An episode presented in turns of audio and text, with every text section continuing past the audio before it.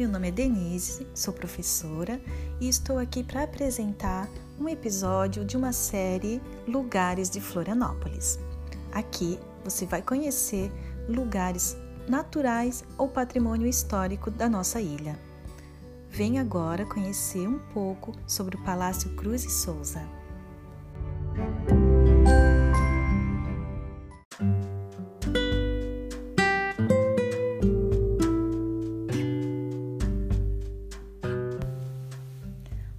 Palácio Cruz e Souza é um casarão do século XVIII que mistura os estilos neoclássico e barroco.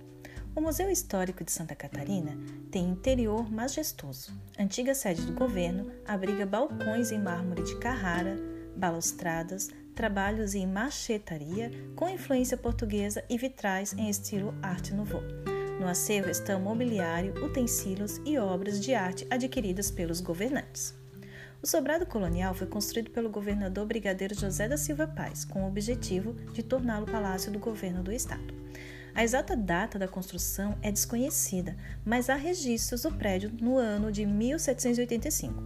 O palácio foi palco de diversas solenidades e acontecimentos políticos e militares, dentre eles visitas dos imperadores Dom Pedro I e II.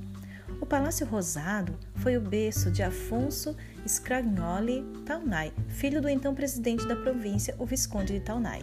Aderbal Ramos da Silva também nasceu no palácio e mais tarde se tornou um dos governadores do estado de Santa Catarina. A casa do governo nem sempre manteve a mesma arquitetura. Na construção, os detalhes portugueses e açorianos eram visíveis e a cor do prédio era branca, o que denotava a simplicidade do colonialismo. Em 1785, o prédio era dividido em três seções e dois pavimentos. No século XIX, a casa ganha um olhar moderno e perde a simplicidade de casarão.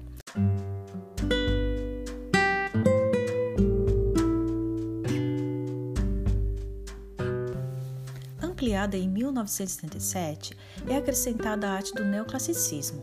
Em 1979, o edifício foi rebatizado de Palácio Cruz e Souza, uma homenagem ao poeta catarinense de mesmo nome.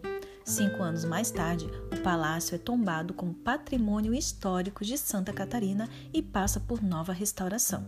Em 1986, o local é reaberto e se torna o Museu Histórico de Santa Catarina, Palácio Cruz e Souza. A principal entrada do Museu Histórico de Santa Catarina é pela Rua Tenente Silveira. As portas de vidro jateadas com o nome de museu dão às escadarias e logo a um jardim.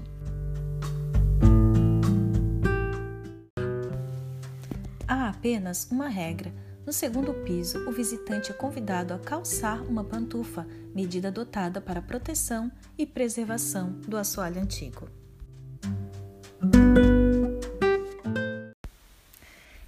Este texto está no site vivendofloripa.com.br. É isso aí. Espero que tenham gostado e até uma próxima!